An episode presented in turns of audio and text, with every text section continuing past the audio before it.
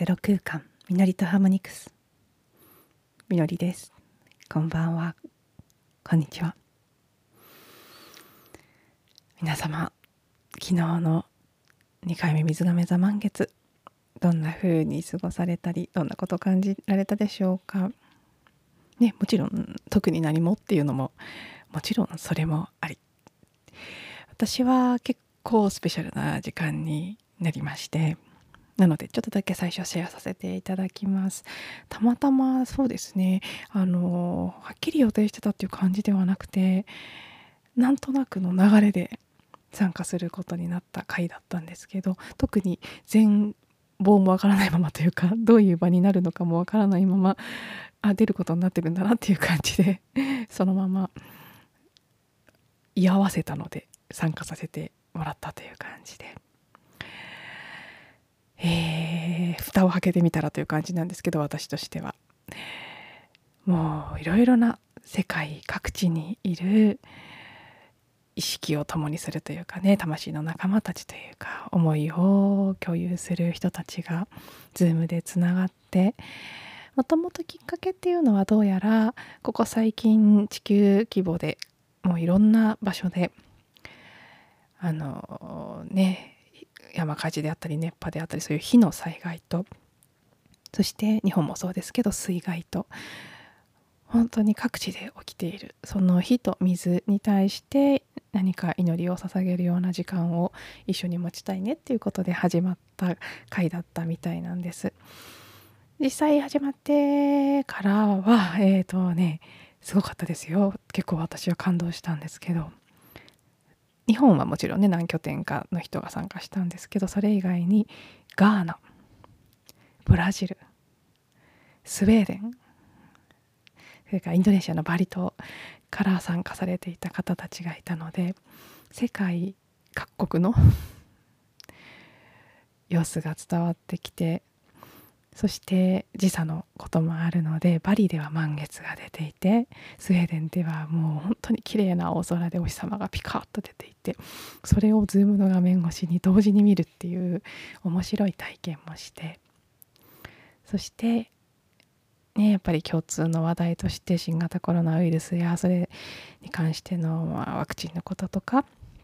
それぞれの人が感じていることや見えているものっていうのをシェアして。最後は祈りを合わせるような形で一緒に瞑想をして。瞑想してた時に私もそうですし一緒に同じ場所で参加してたメンバーも全く同じことを受け取ってたんですけどずっと繰り返し出てきてたのはもうほんとたった一つの言葉「大丈夫」いろんなこと起きてます。自然災害も。ワクチンのねことコロナウイルスのこともいろいろいろいろ起きていて集合意識レベルではかなりのざわめきがありますけどこの数日。それでも瞑想して地球とつながって。昨日は女性だけの場だったので子宮そして地球っていうのを意識する。そんな形での瞑想になったんですがあね地球としっかりつながったら何にも問題はないし絶対大丈夫っていうねこの大安心の感覚というのが言葉や思考を超えたところで伝わってきてそしてそんな風にね世界各国にいるみんな日本人でしたけどあの全てのそういった方たちが世界中に散らばっていろんなことにしっかりと気づきながら意識を向けて周波数を高く保って生きている。そのことにもとても希望を感じましたし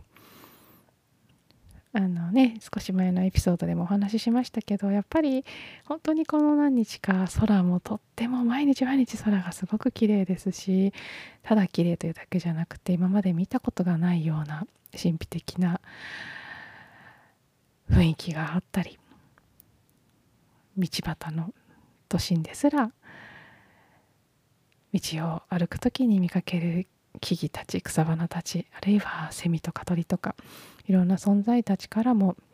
すごくこうキラキラと輝くようなエネルギーを感じていますしまあまあ人間界はいろいろ起きてるけれどもその混乱も混沌もいいことも悪いことも全て必要な変化のために起きている浄化であり再生の前の破壊であり揺らぎ変化のために進化のために必要な揺らぎであるしただそれを目撃しているだけなんだなっていうことがはっきりと伝わってきてとても豊かでなんて言ったらいいんでしょうね。気持ちのいいというか。うん。あ何とも言えない高揚感に包まれる時間を過ごすことができました。ねこの今回の2回目の水亀座満月新しい時代2000年サイクルでの水亀座時代そして200年のサイクルでの風の時代それぞれ始まったばかりですけれどもそれをより一層本格的にスタートしていくために必要な浄化と手放しがまさに今起きているということ。同時に新しい世界を意図していったりそこに希望を抱いていったり何かビジョンを描いていったりするようなことが一緒に起きているなということを私はすごく強く感じることができました。そして、えー、そこからのね その場はそんな感じでとても感動しましたし満たされて帰ってきたんですけどあの昨日の音声と昨日おとといの音声で私自身が予告のように語っていた通り昨日の夜から今日にかけて私のところにもすごい出てきました。罪悪感とか責任感とかの浄化。いやびっくりするぐらい昨晩帰ってきてから急激に疲れとともにすごいもうモヤモヤぐるぐる思考がぐるぐるぐるぐるってしてしまうようなことが起きて。一応そうですね聞いてくださってる方にあの事例をちゃんとお話しした方が伝わりやすいと思うのでどんなことがあったかちょっと簡単にお話しすると行っていた、ね、昨日行っていた場所で素敵なワンピースをうん買いたくて試着してたんですね。あのリトルイーグルというハワイ島に住んでいる本当に素敵なね香り子さんという女性がデザイナーさんで、えー、天然素材で作られたお洋服を販売しているブランドがあるんですね。昔から大好きでハワイに行き始めた頃から気に入ってちょこちょこと買って夏になると特にいつも着ているんですけど最近そうそろそろ買い足したいなっていうのも出てきていましたしちょっと数日前に同じ場所に行った時から気になっていた2着があって20日ぐらいですね。何日か前に行った時にまず気になってそして昨日もう一回試着して決めようと思って一回会が始まる前に試着したんですけど決められなくて会の最中もずっとなんか気になってしまって。そして帰り際もう結構遅くなってしまってたのでバタバタとねもうみんなが終電がなくなるって言って立ち去っていく頃に 慌てて試着をしたんですけどその時になって急に最初の2回の試着では気にならなかったちょっとこう縫製が少しよれてるような部分とか左右のこうバランスが取れてなくて一箇所こう、うん、歪んでるような部分とかが急に気になっちゃったんですね。それで結局昨日は決断できずに帰ってきたんですけど帰ってきてからあれでも最初に試着し試着した時は気づかなかったんだからもしかして私が試着をした時とかあるいは試着した後貝に出てる間ハンガーにあのもう一回ラックにね戻していたんですけどあのなんてハンガーラックですね。その時の私のかけ方が悪くてあの歪みがついてしまったのかもしれないとか急に帰ってから心配になってしまってかつ何て言うんでしょうね。だからそんな何度も試着したのに買わずに帰ってきた。それもなんとなく申し訳ない感じがしていたり。特にね一着が真っ白のワンピースだったのでなんか試着しているうちに汚してしまったんじゃないかとかそういったこともすごく気になって。でそうなんです。最初に来てた時には気にならなかったちょっとちょっとですけどねわずかな気にならない人は気にならないぐらいの感じですけど、まあ、血管といえば血管と呼べるようなことが急に目に入ってしまってそれをお伝えして帰ってきていたのですごいこう申し訳ない気持ちとかもしかして私がやっちゃったのかもっていう不安とかねなんか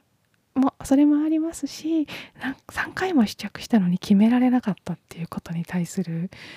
なんでこんな決められないんだろうとかあとはねお金のこともあって決められなかった部分もあるので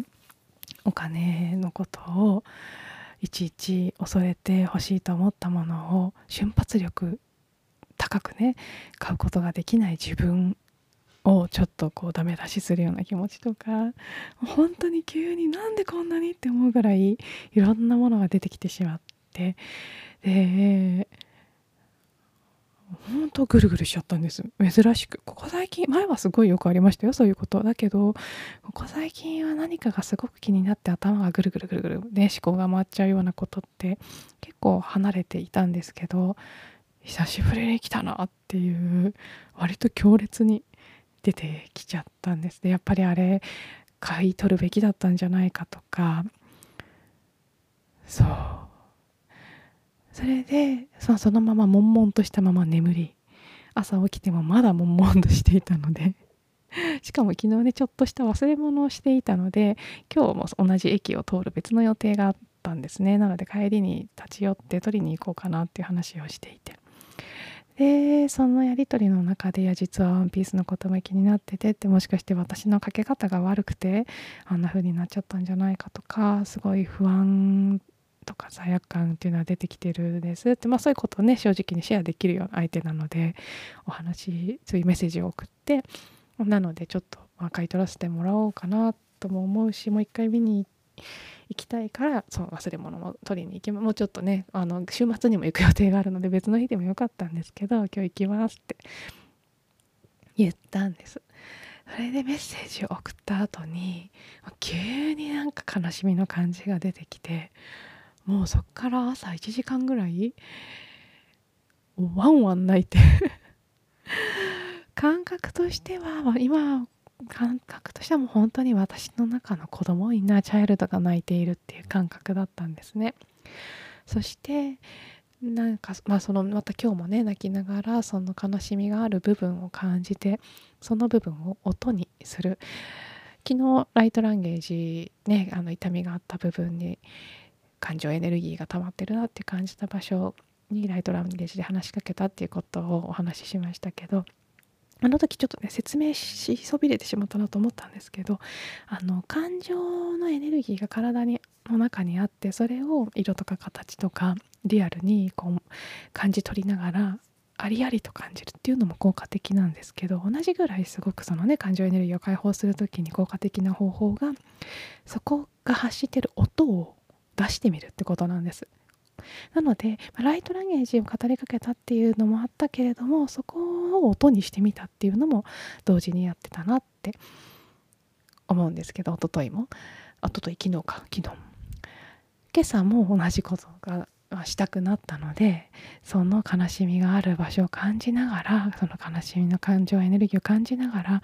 それをもうその振動そのものを音にして声に出してあのね発生してたんです。最初はライトランゲージのような形で喋ってたんですけどだんだんもう本当に音そのものを発しているような感じになっていってでそれでその細胞とか筋肉とかあの感情はね筋肉とか細胞にも残りますからそれを全部放出していくような形で発していたらスッとだんだん落ち着いてきて自分のね起きてることも含めて全体を客観的に感じられるようになったのでそこで改めて起きていたプロセス癒しのプロセスを私なりに解釈したり言語化していたりしたんです。何が出てきていたかっていうとやっぱりねもう完全に罪悪感。そしてもうワンワン泣きながら感じてねなか感じながら私にとって泣くっていうのは何て言うんでしょうね。その感情そのものになるというよりはもうねエネルギーの放出なんですね。私は結構そういう意味で涙を流しやすい体質でもあってもう何て言うんでしょう。泣いてる自分に意味付けはしてないのでそれがこう悪いこととか恥ずかしいこととかなんかこう良くないこととは思ってないんです。単に出てきたから流してるっていうだけで根がなんかこう落ち込んだりする感じの意味での泣くじゃないんですけど。なので全然心配しないでくださいね。あのあの鼻水が出たから鼻をかむとかそういうレベルと同じで涙が出てきたから流すっていうことでしかないんですけど。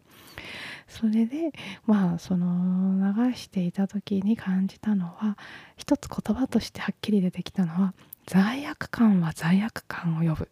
罪悪感の連鎖。っていう言葉が出てきたんです。そしてそれを誰かが断ち切らなければいけないっていうこと。がすごくはっきりメッセージとして感じられました。私は泣きながら何を思い出していたかっていうと子供の頃の体験なんですね。あの父がすごくね、まあ、真面目本当に真面目な人で真面目だからこそもうなんか迷惑をかけちゃいけないとか悪いこと正し正しくなければいけないっていうのはすごく強い人なんです。もちろんね私たちの親の世代ってそういう人がまだまだ多かったと。それが自然だこと思いますけど中でもとりわけ真面目なんです。だしすごく人目が気になる。周りからどう思われるかっていうことはとっても敏感。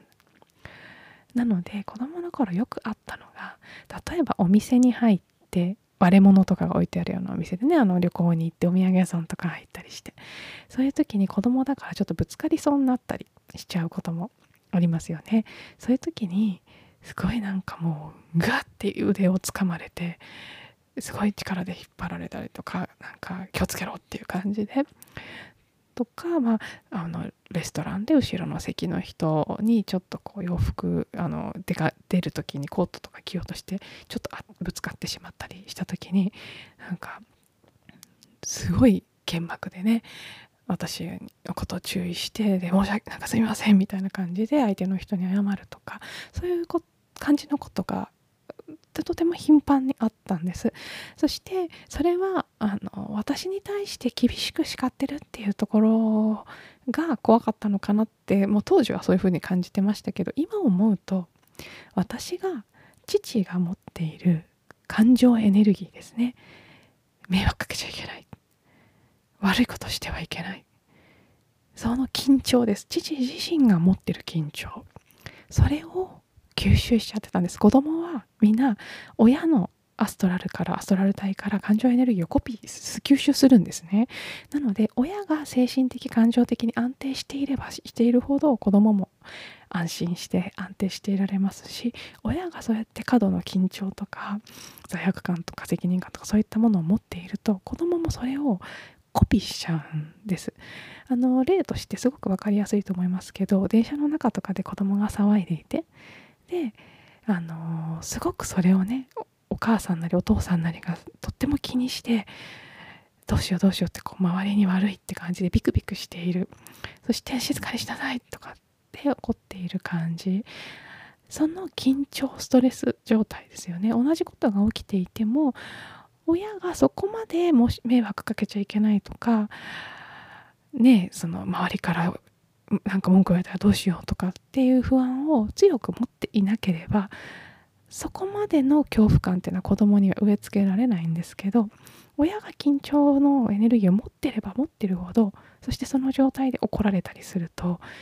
当然子供は何にもないまっさらな状態でものすごく悪いことをしてしまったような感覚になるんですよね。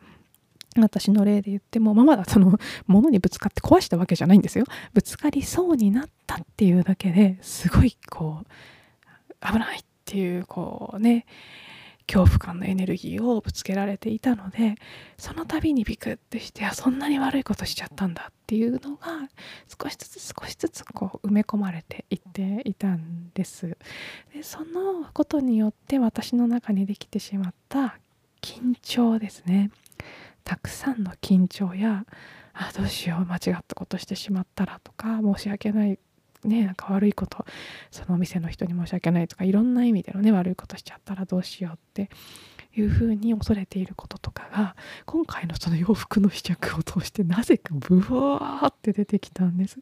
全然今回はあのねとても親しくしている間側の人たちが扱ってる商品ですし全然もう怒ったり買わなかったとしてもね何かすごく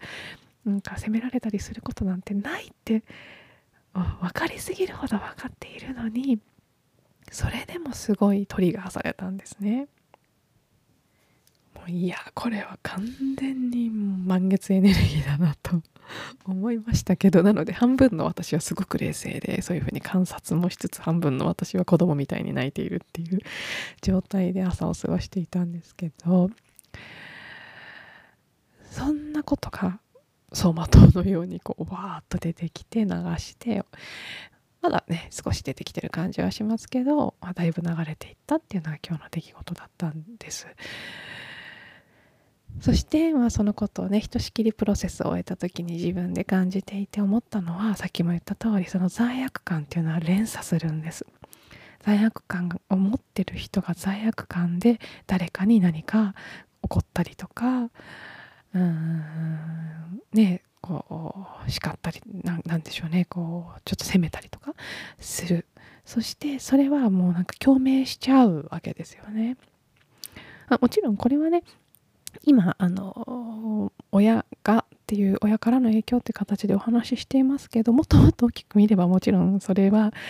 私に先にあった記憶を親を通して再生してるだけですし何らか過去性のカルマなり何なりの影響があってそういうセッティングで来てる。私がそれを体験したかったから来てるっていう部分はあの前提にあるんですけど、まあ、そこまで入れるとまた複雑になるので一旦そこは置いといてもう少しシンプルなねこうさっき言ったような親の感情エネルギーを子供がコピーするっていうこれはあの一つのあの心理というかそういうことになってるらしいので そのようなパターンは至る所に見られると思うんですね。でもまあもちろんその親から子供っていうのが一番大きいです。子供の時接する大人っていうのが子供の状態ってあの吸収しやすいねすごいこうまっさらな状態のスポンジみたいになっていて何も知らないところにあこれはいけないことなんだとかこれは危ないことなんだとかっていうのがどんどんどんどんこうプログラムされていくっていうのが子供の時の状態なので親だけじゃないですけどもちろん早い段階で親以外の大人と関わることがあれば周りの大人から吸収するものっていうのがそういう信念体系とかね性格的な部分の構築にかなり影響を与えるわけですよね。その連鎖を本当に終わらせなきゃいけないと思ったんです。そして同時に思い浮かんだのが私の周りはもうね最近の私の身の回りはぶっ飛んだ人がいっぱいいるので普通に考えたらありえないような状況いろいろね個別事例を挙げると誰のことか分かっちゃったりすると嫌なのでここでは例は挙げませんけど、まあ、普通にもし私がやっちゃったらすんごい罪悪感とか恥ずかしいとか思ったりしちゃうだろうし、私がやんないとしても人によってはものすごく気にして病んじゃうだろうなっていうようなことをしちゃってもその平気でっていうのは悩んでないって意味じゃないんですけど悩んだりはもちろんするけれども結局そういう人たちも普通に生きてるんですよ。何かやっちゃったって大きなことをやらかしちゃったとしてもその後みんな生きてますし普通にまた復活して普通に活動していますしなんならすごい幸せになっちゃったりしてる人もいっぱいいるんですよ。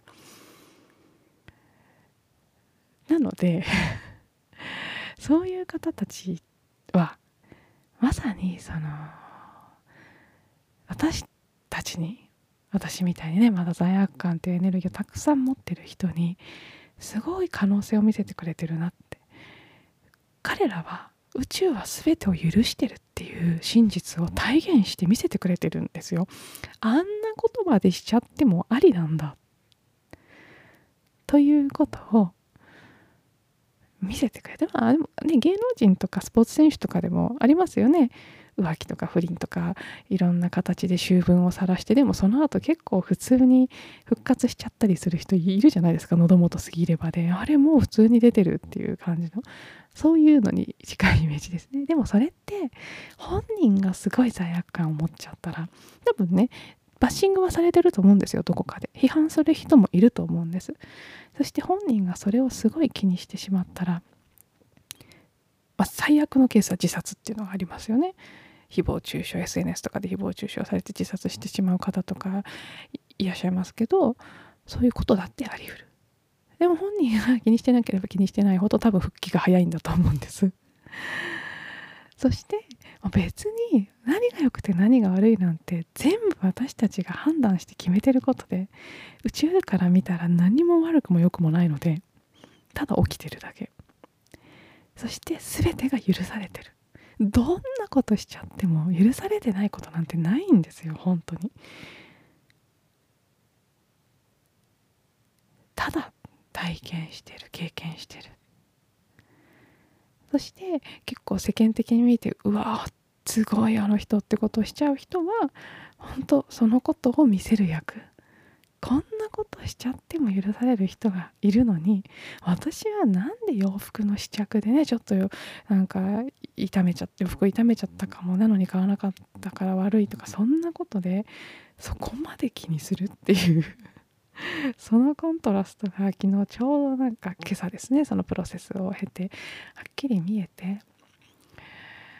いやほんとそのね体現してくれてる方たちに感謝をするとともに本当に。もう私たちはこのこのちっぽけな罪悪感というものをどんどんどんどん終わりにしていかなきゃいけない。何が良くて何が悪いか本当にわからないんです。一見悪そうに見えることもそれは全体から見たら何か必要なのかもしれない。今回私が買いた買わなかったことで誰かが買うのかもしれないし何でかわからないけれどもこのプロセスが必要かもしれないんです。私にとっては少なくとも今回のこの浄化クリーニングをするということが必要なプロセスだったから頭はね最初一番最初に試着した時即決して買ってればこんなことにならなかったのにとか思うんですけどそうじゃないんです。あの服を買うか買わないかじゃなくてこのプロセスが起きることの方が大切だったのでそしてこれは私の個人的な体験ですけど今回私の中でこの子供の頃にその種がね植え植えられてしまって大きく育ってしまった緊張迷惑かけちゃいけない悪いことしちゃいけないっていう罪悪感とかそれをしないようにっていう緊張感っていうのがもう細胞や筋肉の全てから放出される 出て流れていくっていう機会になったのは集合意識の書き換えにもすごく本当は役に立ってることなんですね。一人の意識が変わればそれはもうすごい何何千倍か何万倍か分かりませんけどその数字は。すごい勢いで集合意識に波及していくので誰かが何かの罪悪感とかを手放したらそれはもう本当分かりきれないぐらい全体に影響している。その一つをやるために なぜかあのワンピース磁石が私に助けねチャンスをくれた。そういう感じのことが起きてもうまさにこれはこの水亀座満月のまあ、起きるべくして起きた体験だなというふうにしみじみ感じています。はい。ではちょっとね、30分になっちゃいましたね。あの、最初昨日の話もしてしまったので長くなりましたが、最後までお付き合いいただいてありがとうございます。また次のエピソードでお会いしましょう。